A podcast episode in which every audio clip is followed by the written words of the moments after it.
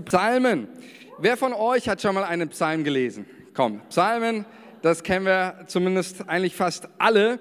Und ähm, wir werden das so machen, ähm, dass wir, wir haben jetzt also sieben Wochen, wo wir uns mit den Psalmen intensiv beschäftigen. Und wir werden es so machen, das ist unsere Challenge als Gemeinde, jeden Tag drei Psalmen zu lesen. Seid ihr dabei? Komm, lasst uns das mal gemeinsam machen in dieser Zeit. Ich erkläre euch gleich auch ein bisschen, warum wir das machen wollen. Ähm, aber ich glaube, so über, gerade auch über die Sommerzeit ähm, sind die Psalmen ein ganz, ganz, ganz starkes, wichtiges Buch für uns. Und, ähm, aber ich möchte euch das mal wirklich dazu ermutigen, das mal als Challenge zu sagen, jeden äh, Tag drei Psalmen. Ähm, die Psalmen sind meistens auch nicht so lange, also das schafft man schon in, in ein paar Minuten.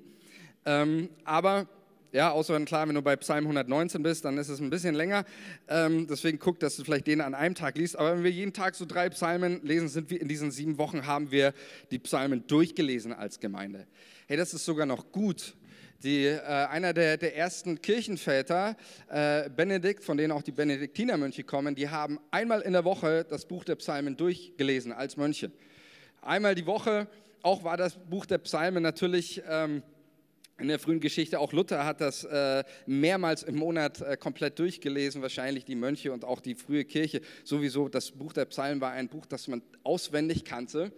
Und ich möchte mal mit uns heute so ein bisschen, eine, ist so mehr eine Einleitung auch in die Thematik der Psalmen, dieses äh, Buches, das wir in der Bibel finden. Und ich werde deswegen heute auch ähm, wenn wir uns jetzt nicht einen Blick, großen Blick auf die Psalmen werfen und schauen, äh, was ist eigentlich so die, die Hauptintention der, der Psalmen, ähm, was soll auch dadurch in unserem Leben passieren. Ich gebe euch nur ein paar Mal so ein paar äh, wichtige Punkte ähm, mit, die grundlegend sind für die Psalmen. Die Psalmen, äh, wie viele gibt es in der Bibel? Haben wir gerade schon gehört? 150, richtig. Wer hat die meisten von ihnen geschrieben? David. Wer, richtig, wer ist Platz 2? Asaf, genau, also David hat 73 geschrieben, Asaf hat 12 geschrieben. Wer kommt dann als nächstes? Eine Gruppe. Genau, die Söhne Korachs haben 11 geschrieben und dann, ähm, ja, dann äh, haben wir nicht mehr so viele. Salomo hat noch zwei geschrieben, Heman, Ethan jeweils einen, Mose hat einen geschrieben und 49 Psalmen sind anonym. Also da wissen wir nicht mehr, wer diese Psalmen geschrieben hat, aber häufigsten sind natürlich von David 73 äh, Psalmen und dann mit weiten Abstand der Asaf mit 12 Psalmen. Ähm, und um die Psalmen zu verstehen, gibt es ein ähm, Stichwort, warum überhaupt Psalmen, die Psalmen verwendet wurde. Und das Stichwort kommt 55 Mal in den Psalmen vor. Ich habe euch mal das hebräische Wort äh, mitgebracht, falls jemand interessiert ist. Nassar heißt anleiten. Oft findest du das in deiner Luther oder auch Elberfelder Bibel, diesen ersten Vers, wo es dann heißt von David. Und dann steht oft, je nach Übersetzung, dem Chorleiter oder dem Dirigenten oder dem ähm, ähm, denn das ist, hier ist, wird deutlich, was die Psalmen für eine Intention und auch für eine Stellung, für eine Aufgabe haben im Gottesdienst, nämlich sie sollen Menschen anleiten, im Gottesdienst die Menschen im Gebet und im Lobpreis anzuleiten und dadurch in die Gegenwart Gottes zu führen. Das ist eigentlich so, dass das erstmal, wir werden gleich auch noch gucken, wozu sie uns konkret anleiten. Aber das ist so einer der ganz, ganz wichtigen Dinge. Sie, sie, sie sind eine Anleitung für uns. Ich weiß nicht, manche Menschen lassen sich nicht gerne leiten, aber wenn du die Psalmen liest, dann musst du das wissen. Sie wollen dich leiten. Sie wollen dich in ein Gebetsleben, in die Begegnung mit Gott führen. Ähm, das war die Funktion. Sie sind eine Hilfestellung, um mit Gott auf eine richtige Art und Weise ins Gespräch zu kommen. Auf eine Art und Weise, so dass du sag ich mal, richtig betest und nicht nur auch irgendwie, dass Gott dich hört, sondern auch erhört zu werden. Also das ist erstmal ganz wichtig, grundlegender Gedanke, die Psalmen sind uns einzukommen und mit Gott zu reden. Und ich weiß nicht, wie es dir geht, aber beten will gelernt sein, oder? Also es gibt mal eine, eine Begebenheit, als Jesus mit seinen Jüngern unterwegs ist und Jesus betet, in Lukas 11 finden wir die Stelle, und dann hört Jesus auf zu beten. Und dann kommen seine Jünger zu ihm und sagen, Meister, lehre uns das Beten. Zeig uns, wie man betet. Und was sehr klar ist, ist an dieser Stelle, mein äh, Petrus und die ganze äh, Jüngerschaft Jesu, das waren alles gläubige Juden, die, die wussten, wie man betet. Das musste man ihnen eigentlich nicht erklären, sondern die Frage, die eigentlich dahinter steckt, ist, es wird ja deutlich auch im Kontext, Jesus hat gebetet und die Jünger sehen die Art und Weise, wie Jesus betet. Diese Beten wie du, zeig uns, lehre uns, wie man betet. Und was sagt Jesus? Sagt zu Petrus, ach komm Petrus, bet einfach mal drauf los, was dir gerade so in den Sinn kommt. Mach einfach mal, da kann schon nichts schief gehen. Sonst. Nein, Jesus lehrt das Vaterunser. Auch wenn wir jetzt natürlich in dieser Predigt und Predigtreihe uns nicht mit dem Vaterunser beschäftigen. Aber ähm, es wird deutlich an dieser Stelle, beten will gelernt sein. Wir brauchen jemand, der uns hilft zu beten. Ähm, und auch Paulus sagt einmal in Römer 8, Vers 26, wo er über den Heiligen Geist lehrt, da sagt er, wir wissen nicht, was wir beten sollen. Manchmal wissen wir einfach nicht, was wir beten sollen. Dann sagt Paulus, dann kommt der Heilige Geist uns zu Hilfe. Und deswegen ist, ist, dieses, äh, ist mir dieses Thema auch, das Buch der Psalmen, mir so ein Anliegen, auch für dich persönlich, für uns als Kirche in den nächsten Wochen ähm, weil es um das Gebetsleben, um unsere Beziehung zu Gott geht. Und vielleicht bist du hier und sagst, hey, Manuel, ich weiß überhaupt nicht, wie man betet. Ich habe in meinem Leben noch nie gebetet. Kenne ich gar nicht. Ich kenne Gott gar nicht und Gebet ist für mich irgendwie eine Sache, mit der habe ich nichts zu tun. Vielleicht bist du auch, ich habe das Empfinden, mein Gebet einfach bewirkt, bewirkt nichts. Ich bin frustriert vom Gebet. Ich kann nicht mehr beten. Jedes Mal, wenn ich beten will, dann, dann irgendwo stecken die Worte irgendwo hier fest vor meinem Herzen. Sie kommen mir nicht über die Lippen. Vielleicht bist du auch hier und sagst heute Morgen, irgendwie Gebet ist gar nicht mehr meins. Das ist irgendwie so eine Sommerflaute. Meine Kommunikation mit Gott ist nicht mehr so da, wie es mal war. Ich glaube, da können wir alle mit dazu. Ähm, dass, dass wir vielleicht oft über uns denken, naja, eigentlich müsste oder sollte da vielleicht mehr gehen. Und das Schöne ist, der Heilige Geist hat in seinem Buch der Bibel, wir glauben, dass die gesamte Bibel, die Heilige Schrift von ihm inspiriert ist. Und der Heilige Geist hat in diesem Buch ein Büchlein hinterlassen und mit diesem ins Gespräch zu kommen, mit ihm in Kontakt zu kommen. Ähm, egal, ob du jemals in deinem Leben schon mal gebetet hast, ob du ähm, vom Gebet frustriert bist oder ob Gebet für dich einfach irgendwie nur eine Nebenrolle spielt. Aber das Buch der Psalmen ist das Buch, in dem der Heilige Geist dich wieder neu dein Gebetsleben anfachen möchte. Ich möchte mal mit euch mit ähm, Beftate geben, die es echt in sich hat, haben. Ich liebe diese Psalmen und für mich sind sie eigentlich das, auch was durch das Buch der Psalmen und ähm, auch in diesen sieben Wochen passieren soll, auch in unserem Gebetsleben, auch wenn wir die, Psalmen lesen und beten jetzt über die sieben Wochen. Das erste Zitat von Martin Luther, ähm, ich habe es mal in dieser altdeutschen Sprache gelassen. Ähm, ich lese euch vor. Was passiert, wenn du das Buch der Psalmen zu deinen Gebeten machst? Wer aber den Psalter ernstlich und regelmäßig zu beten angefangen hat, der wird den anderen leichten, eigenen, andächtigen Gebetlein bald Urlaub geben und sagen, ach, es ist nicht der Kraft, äh, nicht der Saft, Kraft, Brunst und Feuer, die ich im Psalter finde. Es schmeckt mir zu kalt und zu hart. Herrlich, oder? Also Martin Luther, seine Erfahrung über das Buch der Psalmen. Er sagt, mit anderen Worten sagt Martin Luther hier, also wer angefangen hat, die Psalmen zu seinem Gebetsleben zu machen, ähm, der wird bald mit seinen eigenen kleinen Gebeten nichts mehr anderes zu beten. Dann wird unser Leben ein saftiges, kräftiges, brunstiges, feuriges Gebetsleben werden. Amen. Das ist das, was Luther sagt und deswegen ist es so wichtig und deswegen wollen wir auch diese Zeit, die nächsten sieben Wochen, nicht einfach nur sagen, hey, wir wollen die Psalmen lesen, sondern wir wollen sie zu unserem Gebetsleben machen, weil das, was Luther sagt, wer die Psalmen liest, der wird verändert in seinem Gebetsleben. Dein Gebetsleben wird nicht mehr dasselbe sein, sage ich dir. Kann ich dir versprechen. Und das zweite Zitat ist von Dietrich Bonhoeffer, der in seiner Einleitung über die Psalmen Folgendes schreibt. Er sagt, mit dem Psalter geht einer christlichen Gemeinde ein unvergleichlicher Schatz verloren. Und mit seiner Wiedergewinnung werden ungeahnte Kräfte in sie eingehen. Noch werden ungeahnte Kräfte in sie eingehen. Und das ist mein Wunsch, das ist mein Gebet. Von diesem Wort heraus habe ich gebetet für dich, für uns, dass wenn wir unterwegs sind in den nächsten sieben Wochen mit diesen Psalmen, dass wir etwas wiedergewinnen und, und Gottes Kräfte erleben in unserem Leben, dass du etwas erlebst in deinem Leben an Gottes Kraft in deinem Herzen. Das heißt einmal in, in Psalm 69, 33, ähm, ihr, die ihr Gott sucht, euer Herz soll aufleben, aufblühen, aufbrechen. So, das ist das, was, was passiert, wenn du und ich, wenn wir sagen, wir wollen Menschen sein, die Gott suchen. Da ist eine Verheißung drauf, dass dein Herz auflebt. Und deswegen ist das so für mich einfach damit auch so mit diesem Buch der Psalmen unterwegs zu sein, heißt, ich mache mich auf, wie David auch zu sagen, ich erhebe meine Seele zu dem Herrn.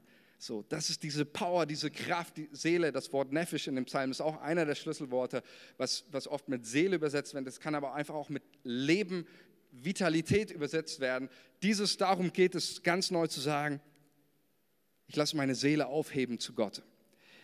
Und das ist mein Gebet, uns genau auch durch das Lesen der Psalmen das bewirkt. Jesus, ich danke dir für das Buch der Psalmen. Wir danken dir von Herzen, dass auch diese Schrift durch deinen Geist eingehaucht ist in dein Wort.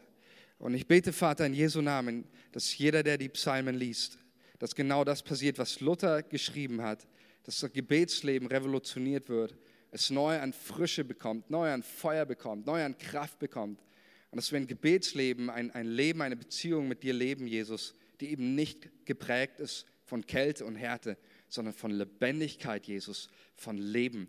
Wir danken dir von Herzen in Jesu Namen und alle sagen Amen. Okay, wir ähm, solche Männer Gottes diese Erfahrung mit den Psalmen gemacht haben, ist mein Wunsch. Die möchte ich auch machen. Warum soll ich mir noch die Psalmen zu eigen machen? Ähm, eine wichtige Frage. Wir haben schon einiges gehört. Ähm, die Psalmen leiten uns zum Gebet und zum Lobpreis an. Sie lehren uns, was ist überhaupt Lobpreis? Was heißt es überhaupt, äh, Gott zu begegnen? Und das ist ganz wichtig, ähm, die Psalmen, sie laden uns zum Mitbeten ein. Ja, also es geht ja auch beim Lesen der Psalmen nicht einfach um ein Nachsprechen, ähm, sondern es geht um ein Mitbeten. Und hier ist tatsächlich der Unterschied zwischen dem Buch der Psalmen und allen anderen Büchern, die du in der Bibel findest. Bei allen bei den Psalmen geht es nicht nur darum, Hörende zu werden, sondern wir wollen, sollen zu Sprechenden werden. Ähm, die, äh, Tim Keller schreibt auch in, in seinem Buch über Psalmen, da zitiert er jemanden und er formuliert das ungefähr so, wer die Psalmen immer wieder gebraucht, verwirklicht sie auf eine Weise, die die Beziehung zu Gott verändert, wie bloßes Hören es allein nicht vermag. Das ist der Unterschied. Das ist der Gewinn an den Psalmen. Ja, wenn wir beten, zum Beispiel Psalm 139, wo David betet, ähm, Herr, erforsche mich, erkenne mein Herz, prüfe mich. Dann meinen wir ja damit nicht, wenn wir, das, wenn wir das einfach nur lesen, dann könnten wir meinen, ja, ja, genau, David, mach das mal. Prüfe mal dein Herz. Schau mal, ob da noch alles richtig ist. So, ne? Aber nein, wenn ich dieses Gebet zu meinem Gebet mache, wie selbstreflektiert wären unsere Gebete, oder? Wie selbstreflektiert wäre vielleicht unser geistliches Leben? Wir würden mehr über uns nachdenken. Oder wenn wir nur an die Bußpsalmen von, von David denken, geht es nicht darum zu sagen, ja, ja, richtig, David, du brauchst mal Vergebung in deinem Leben, sondern es geht darum, ich mache diese Gebete zu meinen Gebeten, weil ich auch weiß, auch ich brauche Vergebung. Wenn ich drei bete, dann mache ich mich wieder fest in den Zusagen, in den Verheißungen Gottes. Dadurch, dass wir die Psalmen beten, passiert eines, wir binden unser Vertrauen wieder an Gott und seine Zusagen. Und deswegen ist es so wichtig, die Psalmen zu lesen, weil die Psalmen wir nicht nur Hörende werden, sondern wir sind auch dort, werden aufgefordert, Gott zu antworten. Ähm, die Psalmen, sie führen zu Jesus. Das ist auch mit, aber diesen Punkt, den, den will ich ähm, am letzten Punkt nochmal noch mal ein bisschen mehr ausführen. Aber es ist ein ganz wichtiger Punkt, warum wir die Psalmen lesen, weil wir sie zu Jesus führen. Ich zeige euch mal ganz kurz, ähm, auch wieder wichtig, ähm, warum sollte ich mir die Psalmen zu eigen machen? Indem wir uns mal groß die grobe Struktur der Psalmen anschauen, wie die, ähm, wie die Psalmen angeordnet sind. Ähm, wenn wir die Psalmen anschauen, 150 Psalmen, die sind ja nicht irgendwie willkürlich irgendwie reingeschmissen in, in dieses Buch, sondern die haben eine klare Intention, die haben eine klare Zielsetzung, da gibt es einen Weg, wenn du dich von Psalm 1 losbewegst auf Psalm 150. Ähm, und sie haben ein Ziel. Das erste ist, sie holen den Menschen ab, hier wo er steht, Und sie wollen ihn wohin führen. Und das große Thema der Psalmen ist Lob 46 Psalm, wenn wir die Folie mal anschmeißen können. Wenn nicht, genau. Psalm 146, jeder dieser letzten Psalmen, Vers 1, beginnt mit einem Halleluja. Äh, 146, Lob, Halleluja, lobe den Herrn, Halleluja, lobt den Herrn, Halleluja, lobt ihm im Himmel, Halleluja, singt dem Herrn ein neues Lied, Halleluja, lobt Gott in seinem Heiligtum. Also dass die Psalmen führen zu diesem großen Halleluja und Psalm 50 ist, dieses, ist dieser Psalm ganz kurz kann man den lesen, ähm, der bricht in so einen ganz, ganz großen Lobpreis und Jubel über Gott aus. Da betet der Psalmist und sagt dann Halleluja, lobt Gott in sein Heiligtum und dann werden alle Instrumente eingeladen, Zimbeln und Gitarren und alle möglichen Instrumente. Und der letzte Satz, der letzte Schlussvers von Psalm 150, weiß jemand, was der ist? Alles, was Odem hat, lobe den Herrn. Damit endet Psalm 150. Das heißt schon mal die Zielsetzung, wenn wir uns nochmal denken, wo, wo möchte uns das Buch der Psalter hinleiten? Er möchte, du bist der Heilige Israels, der du thronst in den Lobgesängen deines Volkes oder wohnst in den Lobgesängen. Lobpreis ist für den Hebräer die Gottesbegegnung schlechthin. Das ist der Ort, wo Gott thront, wo seine Herrschaft sichtbar wird.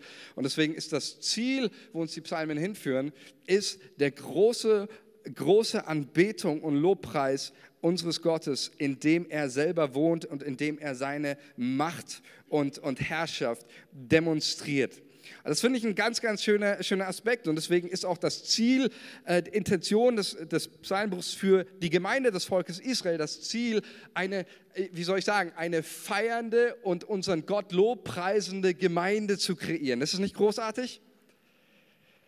Also ich finde das großartig das zu lesen und zu wissen, hey, darum geht es. Das ist die Intention der Psalmen, eine Gemeinde zu formen, die ihren Gott feiert und lobt mit allen Facetten, mit allem, was da ist, mit dem ganzen Menschsein. Das ist auch übrigens, wir haben auch ähm, letzte, letzte Woche unsere Team Night vom Worship Team, wir haben eine Vision gemeinsam formuliert, dass wir Menschen in eine, eine Begegnung als Sieg zu machen, sondern das Ziel ist, wenn wir sagen, ja, check, Auftrag erledigt ist, wenn Menschen Erfahrung und Erlebnis mit Gott im Lobpreis gemacht haben. Amen. Das wollen wir, das wollen wir als Kirche, da wollen wir dem, auf dem Weg sein. Und deswegen, das ist das Ziel von den Psalmen. Ist aber ganz interessant, wenn wir schauen, diesen Weg, was finden, ähm, da finden wir wenn wir uns mal ausgehen von der Frage in Psalm 8, was ist der Mensch, ähm, wird ja so in den Psalmen diese Frage gestellt, auch nach dem Menschsein. Was finden wir dafür ein Mensch? Wir finden den klagenden Menschen. Der klagende Mensch, Psalm äh, 13 ist einer der, der, der bekannten Verse hierzu. Ähm, geht nicht darum, dass er klagt über, keine Ahnung, schlechte Wetter oder äh, irgendwie, sondern der, der Mensch erklagt über die Abwesenheit Gottes. Bis wann verbirgst du dein Gesicht? Warum greifst du nicht ein in meinem Leben? Der klagende Mensch. Wir haben äh, verschiedene andere Themen. Der angefeindete Mensch ähm, ist auch ein, auch ein ganz wichtiger. Viele äh, angefeindete Mensch. Stichwort Schwerter sind auf ihren Lippen. Psalm 59. Ähm, wo ein Mensch immer wieder Anfeindungen in seinem Leben erlebt hat. Stichwort sind hier die Rachepsalmen.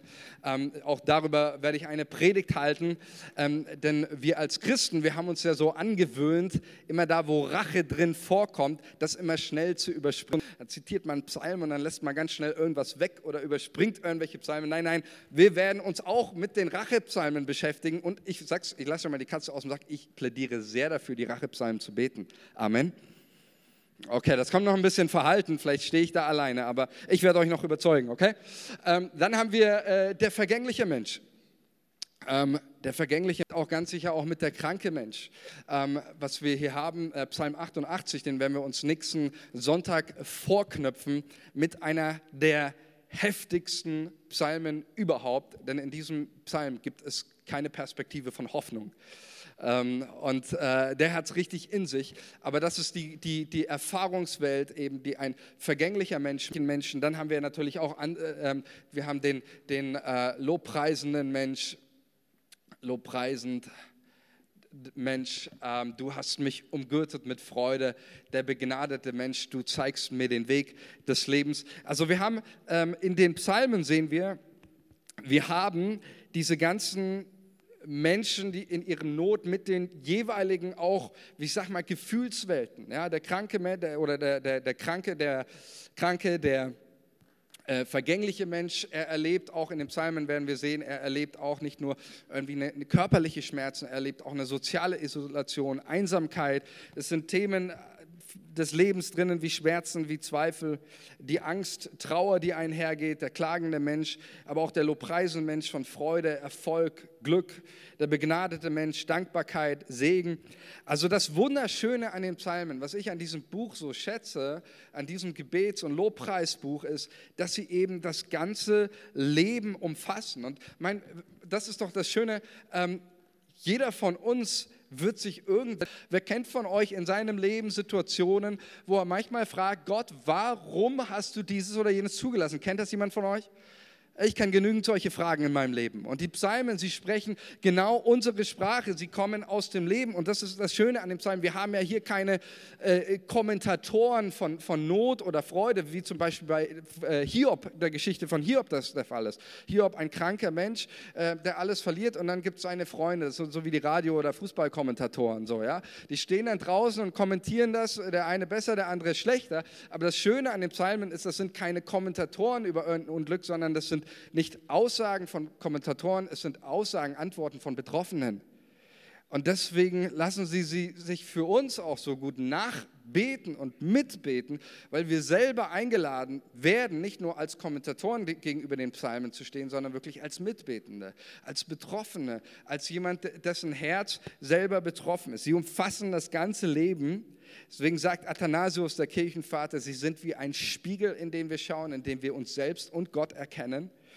Und, die wollte ich euch nicht vorenthalten, ähm, ich fand sie einfach so stark, weil er genau das nochmal aufgreift, warum den Psalmen und seine Faszination ähm, gegenüber den Psalmen. Okay, lass nochmal einen Text lesen, Martin Luther, ähm, seine Vorrede zu den Psalmen.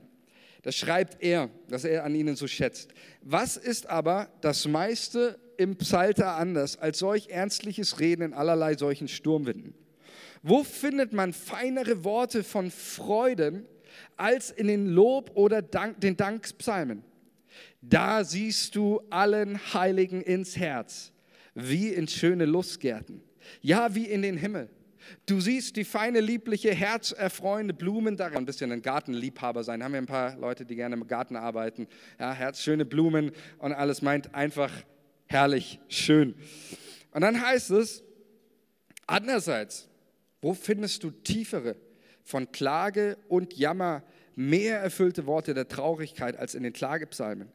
Da siehst du abermals allen Heiligen ins Herz wie in den Tod.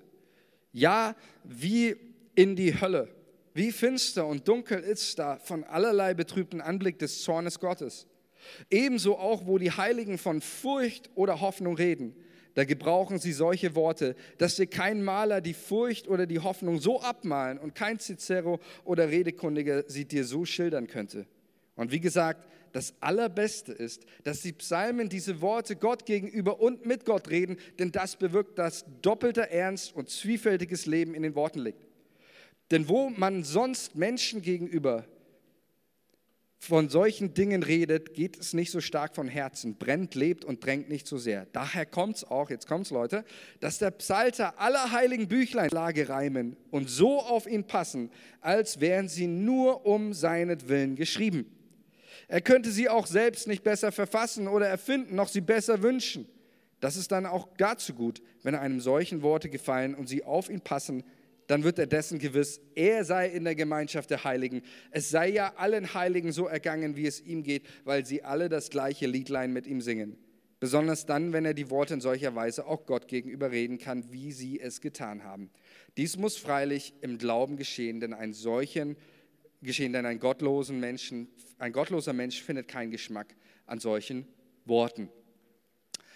Ähm, was mich sehr angesprochen hat, ist genau das, was, was Luther hier natürlich in seiner Sprachgewalt sagt, dieses Daher kommt auch, dass der Psalter aller heiligen Büchlein ist und ein jeder, in welcher Lage auch ist, Psalmen und Worte darin findet. Egal, ob du tief traurig oder hochglücklich bist, du wirst in den Psalmen, wirst du dich finden und wirst du Worte finden, die das, so sagt Luther, besser ausdrücken können, was du jemals irgendwie ausdrücken kannst. Deswegen leiten sie uns an zum Gebet. Wir finden uns, wir finden uns wieder. Die Psalmen beschreiben und erzählen vom Menschsein und zwar vom ganzen Menschsein. Mit seinen Höhen, mit seinen Tiefen, mit seinen schwierigen Momenten, mit seinen hohen Momenten, mit seinen Fragen, mit seinen Zweifeln, den Hoffnungen, den Enttäuschungen, den unterschiedlichen Emotionen, die wir auch alle kennen. Egal wie lange du mit Jesus unterwegs bist, Liebe, Hass, Freude, Trauer, Zorn, Wut. Sie holen den ganzen Menschen ab da, wo er steht, und jetzt kommt es, und für mich ist das ein Schlüsselbegriff, auch wenn dieser Satz nicht von mir kommt, aber ich habe mir diesen Satz zu eigen gemacht. Sie holen uns ab und sie führen uns zu einer unverfälschten Spiritualität. Sie führen uns zu einem, einer unverfälschten Gottesbeziehung, in dem ich mit Gott lebe, und zwar nicht nur als Sonntagsmensch oder als frommer Mensch, sondern als der Mensch, der ich wirklich bin mit allem, was mich ausmacht, mit meinen hohen Seiten, mit meinen unteren, mit meinem äh, Licht- und Schattenseiten, mit allem die Psalmen führen uns zu dieser Unverfälschten. Es ist auch hier bei den Psalmen um das Menschsein, so wie Gott es sich vorstellt, so wie Gott es will. Ähm, und das ist ein ganz, ganz wichtiger Aspekt, dass das zu verstehen, wenn wir die Psalmen beten. Sie helfen uns auszudrücken und vor Gott zu bringen, was wir innerlich empfinden, was in uns ist und das auf eine sehr radikale Art und Weise, sowohl Trauer als auch Freude. Und das ist eigentlich dieser Aspekt. Ja, ich glaube, dass viele Menschen, und wir haben auch in, in unserer heutigen Christenheit ähm, gerade dieses Problem, dass viele Menschen ihr, ihr Gebetsleben geistlich unterdrücken. Ich erkläre gleich, was ich damit meine, dieses auch, wovon ich rede, diese unverfälschte Spiritualität, ähm, geistliche Art und Weise. Und ich will das mal so ein bisschen vergleichen mit einem Filter. Ja? Wer trinkt von euch gerne Kaffee? Ja, Kaffee, Halleluja, ich auch, deswegen lieben wir Kaffee. Äh, mal fetten Applaus für unser Kaffeeteam. Kaffee ist so, so gut und wichtig. Und ich liebe sehr gerne starken Kaffee. Bei mir kann es nicht stark genug sein. Ähm, ich, deswegen ist vielleicht Kaffee ist vielleicht jetzt gar nicht so das beste Beispiel. Aber ähm, wenn wir so, so uns denken, Kaffeefilter, passiert ja folgendes: Du hast, du hast den Kaffeesatz rein, den, den, die, die gemahlenen Bohnen und dann das kochende Wasser und dann läuft unten eben diese Brühe raus, was wir Kaffee nennen. Und der, der Kaffeesatz, der bleibt zurück, der bleibt im Filter. Und oft ist es so, wenn wir so beten, dann ist genau dasselbe. Wir tun so einen, so einen frommen, geistlichen Filter äh, über unser Herz, über das, was wir sagen. Und bei Gott kommt dann oft so eine Brühe an. Aber eigentlich das Schmutzige, das Dreckige, was eigentlich aus unserem Herzen raus sollten, das bringen wir nicht vor Gott, das filtern wir, weil wir sagen, oh, das können wir nicht sagen. Das können wir nicht bringen. Wir haben in unserer Gesellschaft äh, so, so, ein äh, Wort, das Political Correct, nicht Political Correctness, sondern so ein Theological Correctness, ja, wo wir ähnlich so, wir äh, filtern die Dinge. Das Psalmbuch hilft uns dazu, jeglichen Filter abzulegen und die Gebete Gott ungefiltert zu bringen, unverfälscht zu bringen. Ich nenne euch mal, vorhin habe ich ja schon erwähnt, ich nenne euch mal zum Beispiel einen Rachepsalm. Ähm, der, der, wir haben gehört, der angefeindete Mensch, das ist das, was David erlebt hat.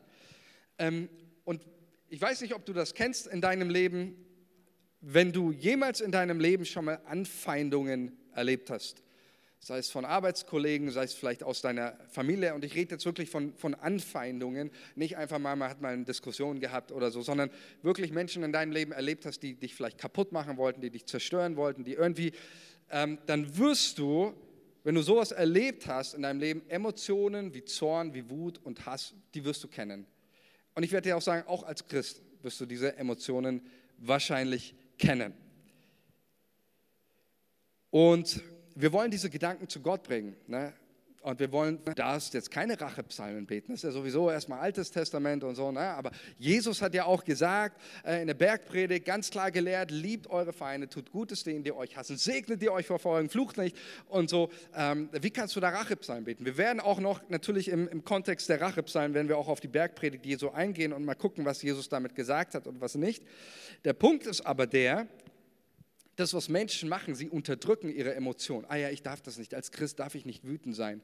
Als Christ darf ich keinen Hass in meinem Leben empfinden. Als Christ darf ich diese Emotion oder jene, die darf ich nicht haben. Und was passiert? Es geschieht geistliche Unterdrückung, Freunde. Was bei Gott, was in deinem Herzen bleibt, der Punkt ist, natürlich wird mit solchen Bibelversen alles glatt gebügelt. Der Punkt ist, der Hass bleibt ja immer noch in deinem Herzen. Die Wut, der Ärger bleibt ja immer noch in deinem Herzen. Und genau das ist, vielleicht sagst du jetzt oft an einer anderen Stelle, heißt es ja auch, wir sollen nicht uns überwinden lassen vom Bösen, sondern das Böse durch das Gute überwinden. Aber genau das passiert in den Psalmen und auch in den Rachepsalmen. Ein Mensch bringt seine negativen Emotionen und Menschen. Aber gerade das ist die Funktion auch der, der Rachepsalm. Wir werden auch noch sehen, dass Rachepsalm eigentlich nicht das richtige Wort ist, weil es geht, bei den Rachepsalmen geht es auch nicht um Rache. Ich nenne sie jetzt einfach nur so, weil sie uns bekannt sind. So. Aber es geht letztendlich darum, dass wenn ich meinen Zorn, meinen Hass und meinen Wut vor Gott bringe und vielleicht auch einfach die Dinge so sage, wie ich sie gerade in meinem Herzen empfinde, dann erlebe ich etwas, nämlich eine Befreiung. Ich sage dir eines, der Einzige, für den ich meine Hand ins Feuer lege, der mit allen deinen negativen und schlechten Gefühlen und Emotionen umgehen kann, das ist Jesus Christus. Amen. Vor ihm musst du nichts zurückhalten. Er hat kein Problem damit. Der, der fällt nicht vom Thron, wenn du ihm das in, bringst, was in deinem Herzen ist. Ja? Oder auch Beispiel ähm, der krankende oder der leidende Mensch. Ja? Wer hat als, als leidender oder kranker Mensch, wenn du Dinge erlebst, vielleicht nicht auch schon mal geklagt oder sonst was? Ich könnte dir das sofort glatt bügeln wieder. Ja? Was steht in der Bibel? Was sagt Paulus? Äh, freut euch alle Zeit, seid dankbar in allen Dingen. Ja, und dann macht er keine Klammer auf und sagt, ja, aber Ausnahmefälle sind Todesfälle oder Krankheit, sondern er sagt, in allen Dingen sollen wir dankbar sein. Amen. Genau das wieder.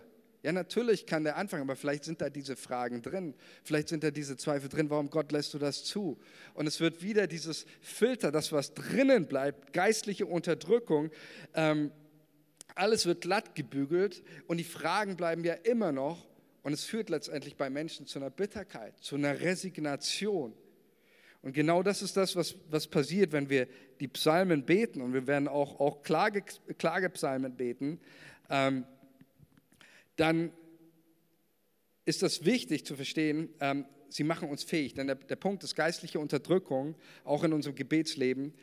Ähm, wenn wir so äh, mit Gott im Gebetsleben unterwegs sind, wie ich das gerade beschrieben habe, dann führt das zu einer Unfähigkeit, mit unserem Menschsein Gott zu begegnen. Versteht ihr?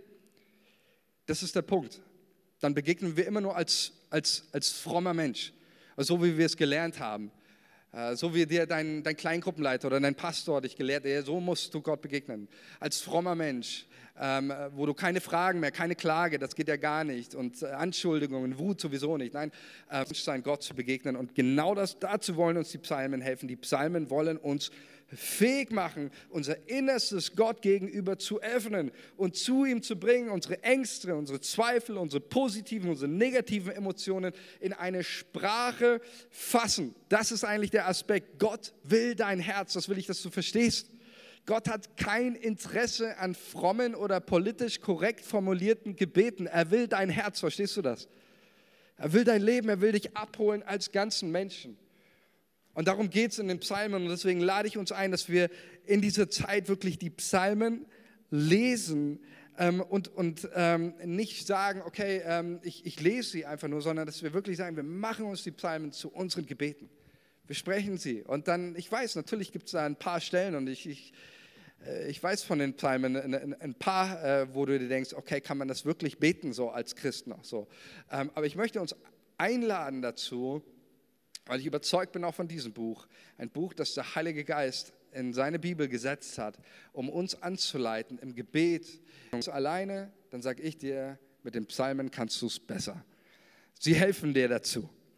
Und das ist, das ist mein Plädoyer für die Psalmen. Eva, du darfst nach vorne kommen. Wir wollen noch mal gemeinsam ein, ein Lied, ein Lied singen. Und ähm, Jesus. Das ist das, was die Psalmen, warum sind die Psalmen so wichtig? Weil sie uns zu Jesus Christus hinführen. Es gibt im ganzen Neuen Testament kein Buch, das so oft, aus dem so oft zitiert wird, wie aus den Psalmen. Ein Drittel aller NT-Zitate kommen aus den Psalmen Und äh, das andere zwei Drittel sind sonstige Bücher, alle möglichen Bücher. Aber ein Drittel, das häufigste Buch, aus dem im Neuen Testament zitiert wird, sind die Psalmen. Jesus übrigens betet die Psalmen. Und wenn wir in den, mal in den Brief des Hebräer reinschauen, das ist ja so der, der christologischste Brief, ja, also der Brief, wo am, am deutlichsten über Jesus gelehrt wird, wer er ist, dann sehen wir eines, wie der Schreiber des Hebräerbriefes welches Buch er nimmt, um auf Christus zu zeigen.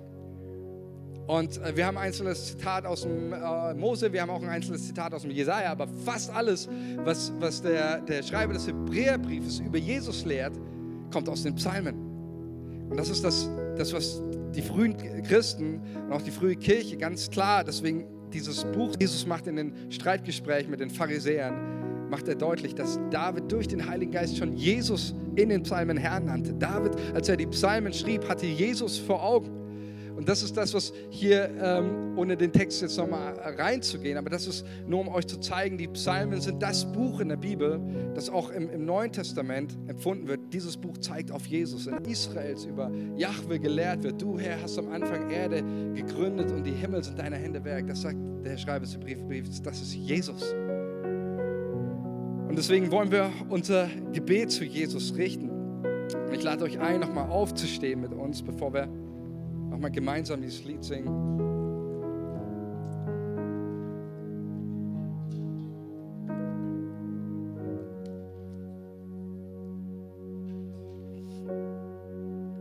Und ich lade dich ein, einfach dein, dein Gebet zu Jesus, deine Stimme zu Jesus zu erheben.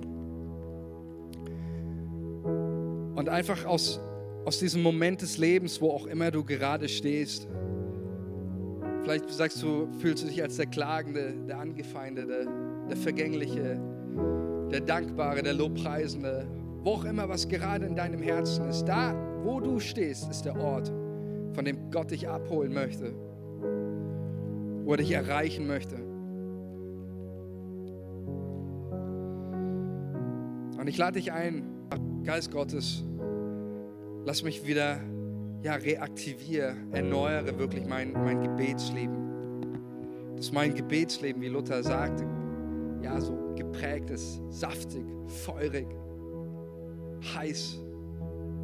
Und ich bete, Vater im Himmel, dass auch jetzt, wenn wir einfach in dieser, dieser, diesen nächsten Wochen mit den Psalmen unterwegs sind, ich bete, Herr, dass es uns wie David geht, dass wir diese Psalmen lesen und neu eine, eine Schau bekommen eine Perspektive von dem, wer Jesus ist, von seiner Herrschaft, von seiner Liebe. Und ich bete, dass du unser Herz verwandelst, dass du unser Herz verwandelst zu diesem und machst immer mehr und mehr zu diesem lobpreisenden Herz.